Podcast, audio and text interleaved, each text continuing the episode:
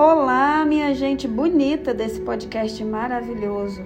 Tô eu aqui de novo para a gente desvendar a nossa vida, nosso comportamento, nosso jeito de ser e para a gente descobrir armadilhas que estão escondidinhas, fazendo a gente regredir, fazendo a gente não seguir em frente, fazendo a gente desistir da vida em muitos momentos. Vamos falar hoje do paradigma da escassez e das armadilhas que ele pode trazer para a gente. De acordo com esse paradigma, não tem para todo mundo. Não tem abundância. Não tem em grande quantidade. Se não tem para todo mundo, isso quer dizer que os recursos são finitos. Eles vão acabar tudo vai acabar, tudo vai acabar em breve. Não vai dar para todo mundo. A gente percebe muito isso quando fala assim que a natureza não vai aguentar, que o planeta não vai sobreviver, que tem muita gente no planeta, né? Então, se os recursos são finitos, a gente tem medo que falte.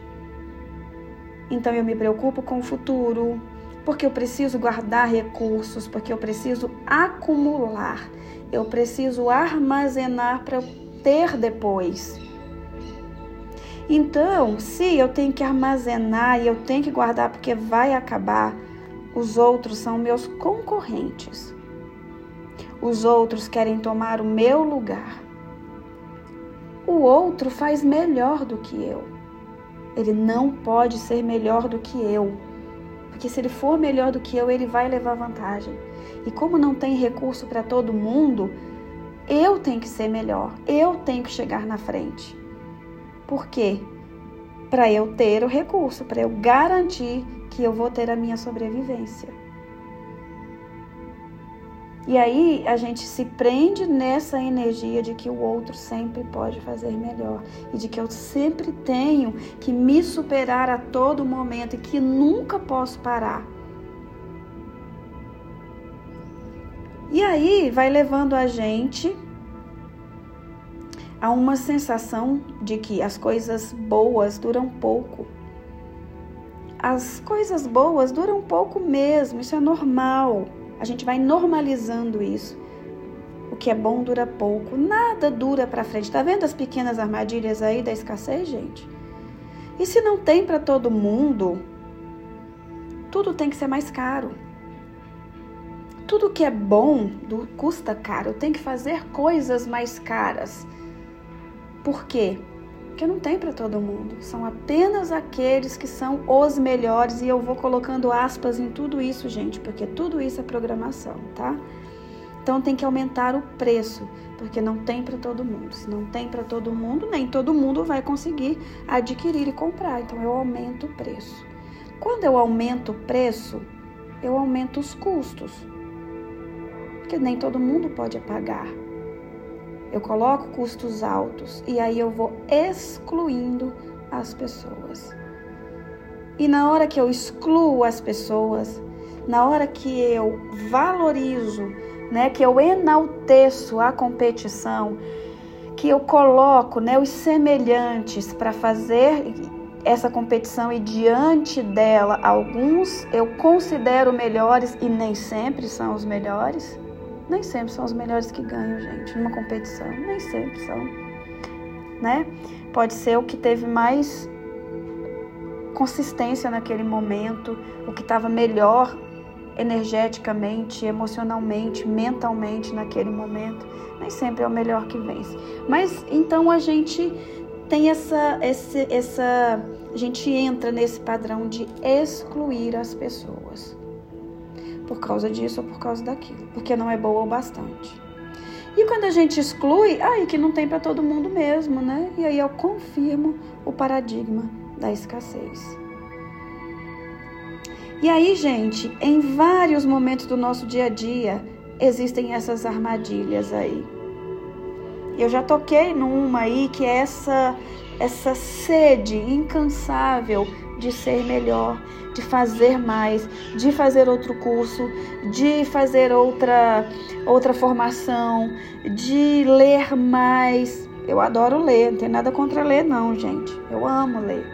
Mas o problema é essa pressão que a gente vive, essa panela de pressão que a gente vive, em que a gente não pode parar, a gente não pode relaxar, a gente não pode se entregar, a gente não pode dar sinal de fraqueza. Isso é paradigma da escassez, entende? Normalizar que não tem para todo mundo, que as coisas têm que ser cara mesmo, que tudo que é bom custa caro é outra coisa, é outro veneno aí social. Tem muita coisa que não custa caro e que é muito bom. Tem muitas empresas que optam por fazer um, né? Porque tem objetivo de preço também as empresas, né? Então tem objetivo de preço premium, tem é, e outros objetivos. E nem sempre aquilo que é o melhor é o mais caro, nem sempre. Tem muitas. É, esses dias eu estava vendo, acho que era o Paulo Cuenca falando de dois tênis da Nike. Um, acho que custava 300 reais ou 200 reais. O outro era exatamente a mesma coisa, só que ele tinha um cadarço laranjado. É isso mesmo, lá no, no, no perfil dele tem, tem esse, esse, essa postagem. Tinha um cadarço laranjado e ele custava mil reais. Entende, gente? Ele falou: Eu comprei os dois tênis e eu comprovo para você, é o mesmo tênis, não tem diferença. Então, a gente cai nessas armadilhas de achar que o mais caro é o melhor. E às vezes, quando você não pode comprar o mais caro, o que, que acontece com você? Você entra mais fundo no paradigma. Porque se você não pode comprar o mais caro, você não é o melhor. Você não é bom no que você faz. Você não é uma pessoa de valor. Entende? Nós estamos dentro desse paradigma comparando preço com pessoas. Porque se ela não pode pagar aquilo, se ela não pode ter o carro melhor, se ela não pode ter o melhor relógio, o melhor tênis, ela, ela, a pessoa, não tem valor. Isso é paradigma de escassez. Está vendo as armadilhas, gente? Né? Algumas crenças relacionadas à escassez. Eu não consigo. É muito difícil. Ninguém nunca fez isso eu ganho pouco. Ou seja, eu ganho pouco para fazer isso. Meu dinheiro não dá para fazer isso ou aquilo. Eu tenho medo de dar esse passo. É melhor ficar quieta no meu canto. Não é hora de investir. Ou eu compro isso, ou eu compro aquilo. Ou eu compro um carro, ou eu reformo a casa. Ou eu reformo a casa, ou eu viajo ou eu viajo, ou eu coloco os, os filhos na escola, uma escola paga. O problema é a crise, o problema é a política, o problema são os outros, o problema é o mundo competitivo. Tudo isso é programação, viu, gente? E essa programação também ela é criada para deixar a gente o quê? Cativo, para deixar a gente parado, para deixar a gente é, fora do padrão. E fora do padrão, a gente não consegue acompanhar. E a gente vai normalizando isso. Não é assim mesmo. Eu nasci assim. Né? Eu nasci sem recurso, eu nasci pobre. Vou morrer assim mesmo, porque isso é o normal. E não é.